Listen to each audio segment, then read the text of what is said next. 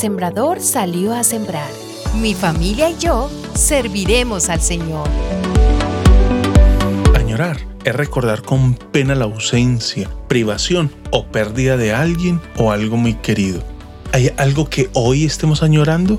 Quizá una oportunidad perdida, una relación que ayer fue estable y hoy se ha resquebrajado o algún buen momento del pasado.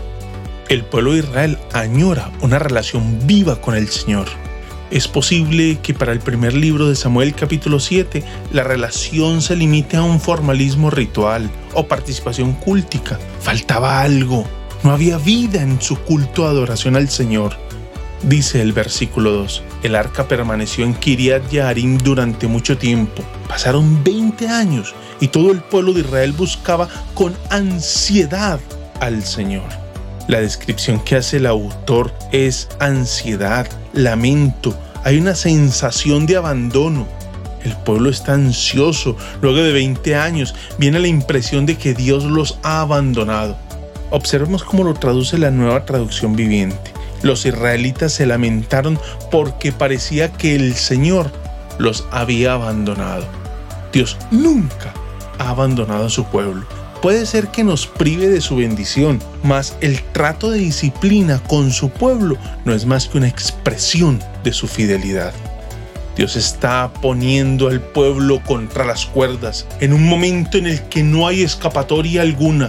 Y una vez los tiene allí, viene la palabra oportuna que los desafía. Versículo 3. Por eso Samuel le dijo al pueblo, si ustedes desean volverse al Señor de todo corazón, desháganse de los dioses extranjeros y de las imágenes de Astarte, dedíquense totalmente a servir solo al Señor, y Él los librará del poder de los filisteos. Lo que hace el Señor es orientarlos hacia la solución del problema que ellos están teniendo. Los israelitas se lamentaron porque parecía que el Señor los había abandonado y en un momento en el que el pueblo estaba como cayendo en una situación de desespero, ante la idea del abandono del Señor, aparece la palabra de Dios en boca del profeta. Samuel pone en palabras lo que todos saben, pero ninguno se atreve a expresar. Las primeras palabras son precisamente lo que el pueblo necesita para desenredar su destino histórico. Si ustedes desean volverse al Señor de todo corazón, el desafío es para el pueblo. ¿En realidad desean volverse a Dios? ¿Dar la vuelta y quedar de nuevo frente a Dios? Esto es lo que desean hacer y de todo corazón. Es una decisión que involucra todo al ser. Si es así, entonces manos a la obra, diciendo y haciendo.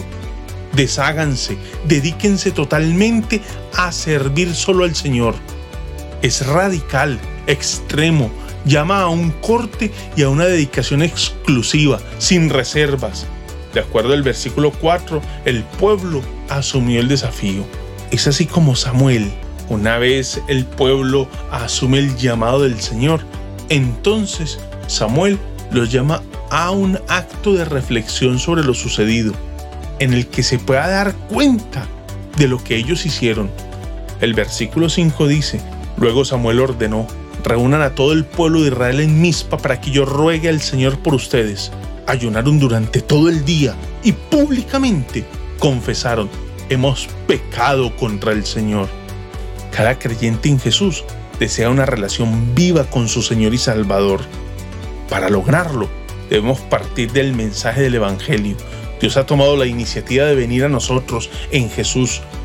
Ahora nosotros, movidos por su gracia, nos ponemos manos a la obra, respondemos dedicando nuestro corazón al Señor y obedeciéndole solamente a Él. Esta es una manera de vivir el desafío de Josué. Mi familia y yo serviremos al Señor. Dichoso es el que oye y retiene la semilla. La semilla del día. La semilla del día es una producción de Iglesia Presbiteriana Cumberland.